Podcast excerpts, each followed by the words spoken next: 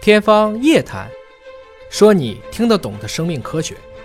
欢迎您关注今天的《天方夜谭》，我是向飞，为您请到的是华大基因的 CEO 尹烨老师。尹老师好，哎，向飞同学好。本节目在喜马拉雅独家播出。那么，朋友们有任何关于生命科学领域的问题，可以通过留言告诉我们，我们的编辑呢会整理之后来统一问尹烨老师答复大家。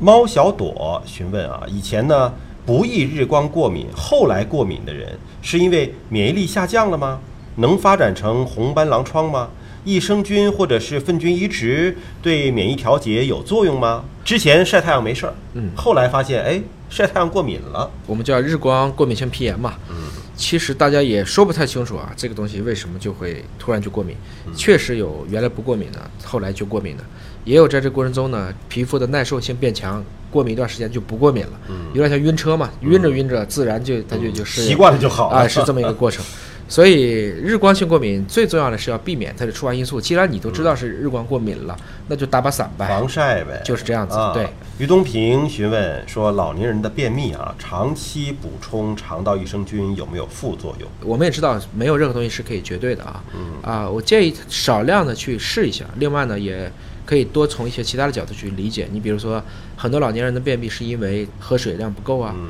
运动不够啊，肠蠕动，肠蠕动的这个机能减退啊，它也可以去多摄入一些，配合一些我们叫益生元。最简单的方式就是买一些像芹菜一样的东西，嗯如果可以的话榨汁，然后去喝，这里面的纤维素也会帮助排便，再配个益生菌，可能就会事半功倍。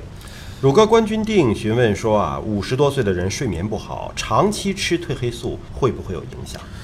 肯定会耐受啊，因为任何的这个东西吃一吃，这个剂量就不够嗯就了，无效嗯了。就无效。所以褪黑素呢，明明应该就是只是倒时差的时候来用一下，嗯绝大部分还是要去规律睡眠，不能够长期的去长期的这就变成一种可能耐受了，依赖啊啊对，王恒达询问说，他想知道为什么会有一些人喜欢吃怪癖的东西，比如纸片儿、啊，有一种疾病好像嗯对专门就是吃对对一些对，奇怪嗯的对，就相当于你为什么不喜欢吃纸片儿？这对于吃纸片儿是一样的。这有些问题其实我们不知道的，我们尊重他吃纸的权利，吃土的、吃铁的，确实有这样的人啊啊。我们理解，这就是生物多样性的一种表现。只要是对他的身体健康没有损害，这对个吧按很时吃去吧。对，很多的时候，如果是孩子们可能有这样的问题，我们以前认为就是寄生虫，嗯，或者有其他的问题，可以到医院去做一些这样相关的排查。嗯，其实这几年我也跟很多医生聊过，他说就是有些人他就是有这样的习惯。嗯，那比如说他爱吃辣的和不吃辣的这两部分人，爱吃狗肉的人和不吃狗肉的人也能形成类似的阵营。嗯，换言之，和吃纸片儿本质上讲，这是一类的事儿。